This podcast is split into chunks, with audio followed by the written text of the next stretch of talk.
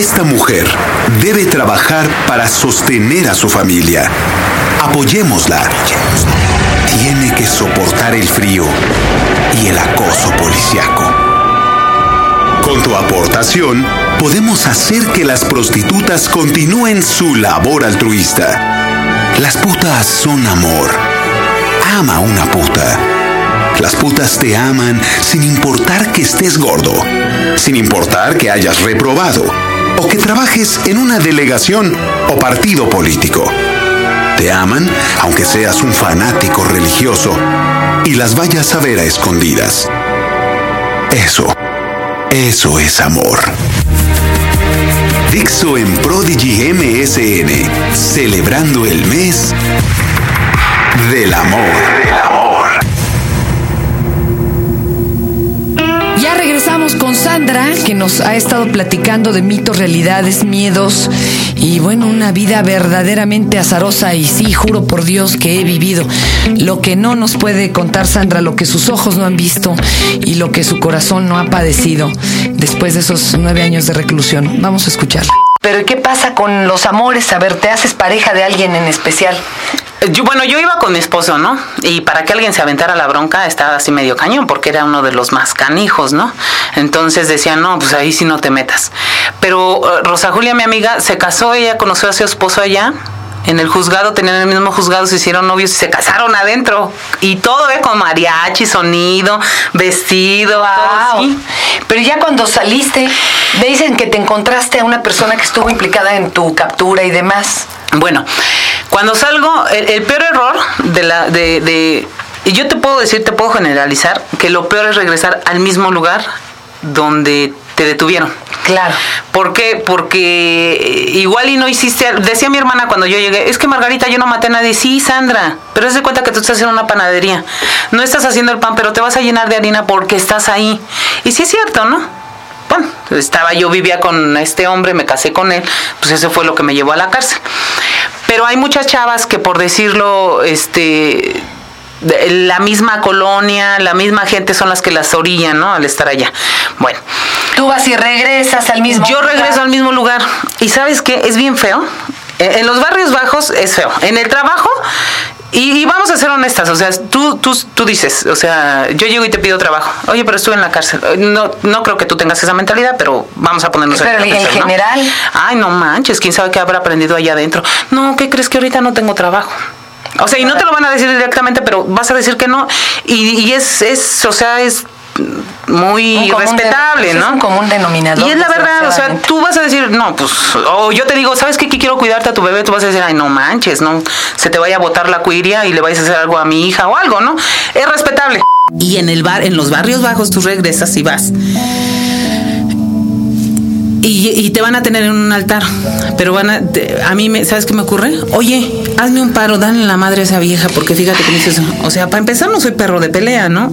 Y si me peleaba era por sobrevi- sobre mera sobrevivencia, o sea, no porque y lo oyes y dices, no manches, y te da coraje, o sea, no soy perro de pelea, o sea, me tuve que defender. Ahora, ¿qué es lo que más te invitan?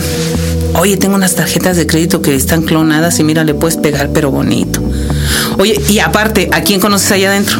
O sea, conoces a la crema y nata, de todo. O sea, te relacionas con gente que compra carros robados. Si yo no delinquí allá acá afuera, yo aprendí a delinquir allá adentro. Claro. Esa es una realidad. No rehabilitan los, los centros Pero de para nada, o sea, es un cóctel de delitos que se ¿Y conjugan qué, todos y qué adentro. pasó ahí? ¿Te, vol- te volviste a encontrar con... Ah, entonces salgo y, y te voy a ser honesta, o sea, yo salí después de nueve años de haber estado en prisión, mis hijos traían un par de tenis al, mes, al año. O sea, ver a tus hijos con los tenis rotos, con los zapatos desgastados, o sea, bien comidos, porque mi mamá, no, hombre, es otra onda, ¿no? Pero sí te pega, ¿no? Y más que nada sales, me decía un amigo, Sandra, la vida no te debe nada, pero pues mi sociedad, no sé, sí sales con rencor, ¿no? Dices, ¿por qué me tuviste a mí en la cárcel si yo no tenía nada que ver? Y tanta gente que delinque y que tiene lana, pues está acá afuera. No, pero bueno, eso ya es otro rollo. Entonces sí salí, salí enojada. Entonces me decían, oye Sandra, fíjate que conéctame con tal persona. Entonces eso fue lo que empecé a hacer, ¿no? Ahora le te doy el teléfono y ya le hablas y que no sé qué tanto. Y, quise trabajar este, yo cuando estaba chava eh, trabajé de decana, entonces quise trabajar y me decían, sí, trabaja, pero te- no sé cómo se dan cuenta de tus antecedentes y sí te batean, ¿eh? A mí sí varias veces, dos veces me dijeron, no sabes qué es que, pues no, ya se recortó el personal y tú dices, no manches, pues si todas las que entraron junto conmigo están trabajando y yo no, o sea, es, es obvio, ¿no? No te quieren. Entonces dije, bueno, la madre, ¿qué voy a hacer?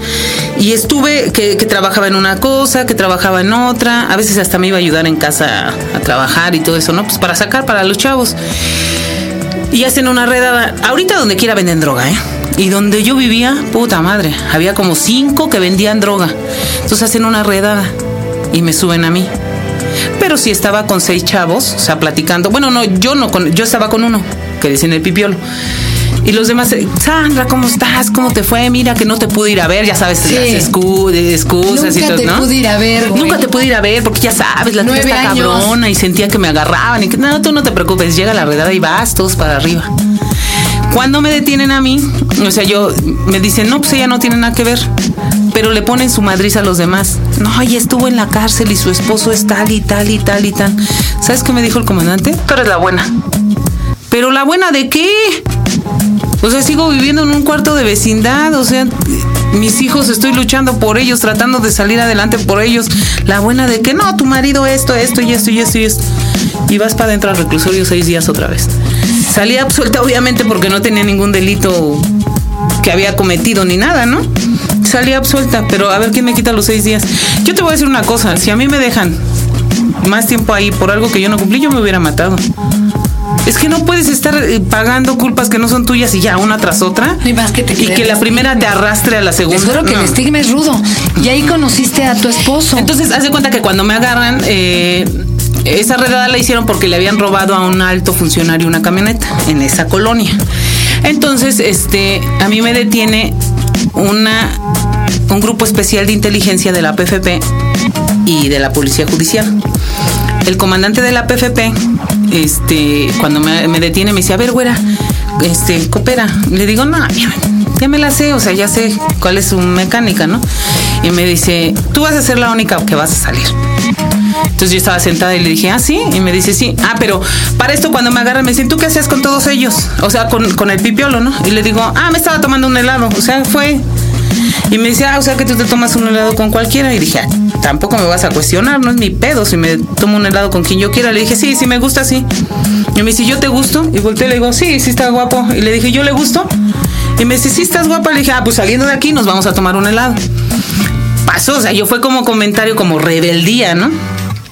Entonces, cuando ya estábamos en el búnker, me dice, este, tú vas a ser la única que vas a salir y cuando tú salgas, tú vas a estar conmigo. Entonces yo, en- enojada, encabronada, le digo, ¿qué es a huevo? Y se para de la mesa y me dice, sí. Y dije, "Mm, pendejo, pues, este, en mi vida lo vuelvo a ver, ¿no? Y que Claro. se cree. Salgo, entonces yo me di cuenta que el error es regresar al mismo lugar, ¿no? Porque estés, o sea, que Claro. Entonces mi mamá se fue a la casa que dejó mi papá, que nos dejó. Y yo tengo una amiga, le digo, ¿sabes qué? Consígueme una mudanza. Y empiezo a cargar cosas, ¿no? Dije, aquí no regresamos jamás. Empiezo a cargar cosas, los niños estaban con mi mamá. Y en eso llega él, el comandante, con todos sus elementos en los carros y me dicen, ¿qué pasó, güerita? ¿Me vas a cumplir lo del helado? Pues yo enojada, no, que le voy a estar cumpliendo si me mandó al bote y que no sé qué tanto. Pero ya viste, tú fuiste la que saliste porque si no tenías nada que ver, ¿no? Le dije, ah, no tenía nada que ver y de todos modos me mandó al reclusorio seis días en lo que se aclaraban las cosas. Imagínate si me mato. O sea, No, ¿qué onda, que no no? te sacan. O que no salga. Entonces, este, yo, yo traía dos celulares y tengo una amiga, eh, una amiguísima que conocí allá adentro que se llama Flor Isabel. Y él y me dice, dame tu teléfono, me dice el comandante, y se lo doy. Y me dice, y, y después me llamaba y me llamaba. Tú allá adentro conoces infinidad de gente, que yo no voy a decir nombres, ¿no? Pero hijos de narcotraficantes, eh, secuestradores, eh, lo que tú quieras. Pero ya allá adentro no lo eres, eres ser humano igual, ¿no? Ahí es otra hice- lucha Sí. contra la selva, contra la jungla. ¿no? Ajá, entonces eran mis amigos y a mí me vale quienes sean. Yo los conocí en otras condiciones, no los conocí cuando andaban haciendo maldades, ¿no? Entonces yo dije, este hombre quiere sacarme algo. O sea, Claro. me quiere sopear. Algo Ajá, quiere, sí, algo sí. quiere. Dije, no. Entonces le regalo mi teléfono a Flor y le digo, toma, te regalo este teléfono. Porque Flor a veces tenía teléfono, a veces los vendía y todo, ¿no? Y ya, un día le habla Alejandro a Flor y le dice, ¿qué pasó, güerita? ¿Ahora sí vas a salir conmigo? Y le dice Flor, no, ¿con quién quieres hablar? ¿Con Sandra? Este no es su número. Ah, no me puedes dar el nuevo. Y la mensa se lo da. Le da mi nuevo teléfono y yo así con... Y tú ya te habías cambiado de De colonia. colonia, de teléfono y todo. Y Flor, pues Flor también, yo no le dije nada. Le da el teléfono y me habla Alejandro y me dice, ¿qué pasó, güerita, con que me cambiaste el teléfono? Dije, no, ya esto sí es una pesadilla. Pero le dije, bueno, pues ya voy a salir con él, ¿no? Ya a ver qué onda. No, buenísima onda, súper tranquilo. No te estaba interrogando. No, nada, o sea, sí quería, en verdad quería salir conmigo. Y le llamaba mucho la atención el hecho de que yo había estado tantos años en la cárcel, de, no sé, o sea, pues, a lo mejor fue amor a, eh, este, amor a primera vista se dice, ¿no? Algo así. Yo no, ¿eh? Yo la verdad ni lo veía como hombre, yo así como que con miedo de que me vas a regresar al botellón, ¿no? Pero empezamos una relación bonita y ya después me dijo, oye, ¿qué te parece si rentamos un departamento y te lo amueblo y vives ahí y todo? Porque pues vivía con mi mamá, pero quieres vivir, eh, hacer tu vida bien, ¿no? Y este, y los niños y todo, mi mamá ya está grande. Y sí, seguimos todavía, ya son tres años. Siguen juntos. Seguimos Al juntos. principio fue ruda la relación. Fue ruda porque pues tú traías el Yo creo que problema trae del alcohol, secuelas. también de allá. Ah, y salí, ¿sabes qué? El hecho de que yo haya llegado a la... A la es una injusticia y tú lo... En serio, no es que me justifique, es una injusticia que regreses otra vez a la cárcel porque tu primera prisión te arrastra, o sea, todo Claro. no te deja en paz. ¿de qué manera voy a vivir feli- feliz? Entonces empecé a tomar, a tomar muchísimo. Y él tomaba, ya cuando empecé a andar con él, tomábamos juntos. Hijo, no. Ahí Entonces sí nos aventamos dinamita. unas broncas. Sí, hasta en los burrón eh, hay un personaje que no los nunca el pasado lo deja, ¿no? Y lo siguen persiguiendo aunque no pase ya nada. Pero yo vi unas cosas tremendas. Una chica que estaba encarcelada porque fue la amante de un personaje muy famoso de la política y la televisión y, tuvo unos hijos de él. Eh, después de una madriza, esta to- agarra la camioneta y se va con los niños y la acusan de robo de camioneta y de robo de infante. Y no hubo forma de sacarla. Y ya cuando sale, pues mejor huyó, ya ni siquiera peleó a los hijos. Vi también una chica que estaba ahí por robarse una chamarra de un centro comercial. Y le dije, ¿cuánto va a estar aquí? Me dijo, siete años. Eso es inconcebible. Una chica Eso que tiene un daño orgánico, las que están en psiquiatría. Ay. Una se robaron un kilo de plátano. Y, llevan cuatro años ahí. ¿Por qué? Porque no hay quien se haga cargo de ellas. Estaba la otra que era de dónde tú, de Venezuela o de dónde. Una chiquita que me dijo, señora, ayúdeme. Y resulta, ella decía que era creo que costarricense, pero estaban buscando su acta de nacimiento en Costa Rica. La señora no existe Ah, ni sí. en Costa Rica, ni en Puerto Rico, ni en Venezuela. No sabe dónde es, entonces ni le enjuician ni nada y ahí lleva años refundida. Sí. De veras, veo uno unas cosas que parece que estoy uno leyendo Los Miserables. Había una. Eso no puede ser, no sí, puede ser. Una señora, era un amor, ¿eh? un dulce. Pero, y, y no decimos era un dulce porque a veces la gente finge bien. Ah, porque cuando llegas a prisión todo el mundo es inocente, ¿eh? Claro. No va a haber una sola que te diga que sí. Ya después dices, ah, yo sí, sí, pues también se pasó de lanza o, Claro. ya, ¿no? Pero al principio todo el mundo es inocente. Pero con el pasar del tiempo, todo, todo va aflorando entre nosotras. Rosita, yo te puedo decir que después de años, era un amor, un dulce la señora. Ella, para ayudarse, su esposo la dejó. Ella estaba pagando una casa del Infonavit. Ella, este, sí, sí recuerdas de Rosita. Sí, sí. Este, le dan un niño a cuidar. El niño se sube al lavadero travieso, se cae, se desnuca, se mata y le acusan de, de- de homicidio. O sea, ¿qué onda? O la, o la señora que empieza a vender droga también porque ya llevaba meses que no le pagaba al tendero de la esquina, no Ajá. tenía con qué darle de comer a los niños. Pero de estas señoras que la sacaba hasta del delantal, ¿no? Sí. Sí, de veras, el que no quiera ver la realidad que, que estamos viviendo en México está ciego. Bueno, pues sigan viviendo en su mundo feliz. Pero en México pasan muchas cosas. Ahora, yo, yo siento algo que sí quiero, que quiero este, decir. No es que la mujer no deba de, de estar en prisión. Hay chavas que sí son gandallas, hay quien no. Pero yo podría decir que la- las más no, ¿eh? Pero aquí hay un factor muy importante, que es... eh, yo tuve a una madre que me apoyó y que tuvo a mis hijos y que se esforzó porque estudiaran en una escuela de paga y porque estuvieran bien, ¿no? Lejos de ese mundo en el que yo crecí. Pero hay quien no. ¿Dónde están los niños? yo he dicho esto siempre y desde que estuve adentro lo, lo visualicé y es una realidad, o sea, no es que yo sea eh, que sea una sea una superdotada y lo vea. Las, los hijos de las madres que están en prisión son probables delincuentes el día de mañana. ¿Por qué? Por lo que están viviendo. ¿Por qué? Porque ¿qué es lo que ven adentro? Si yo mi mamá está en prisión y mi- yo ¿de qué voy a comer? Si mi mamá cuando estaba afuera robaba para que yo comiera, ¿yo qué voy a hacer ahorita que no tengo mamá y que estoy solo? O sea, ¿qué, qué, qué futuro tienen ellos? No hay ninguna La organización. solución no es agrandar las cárceles, ¿no? Y ya ves que están construyendo ahorita otra.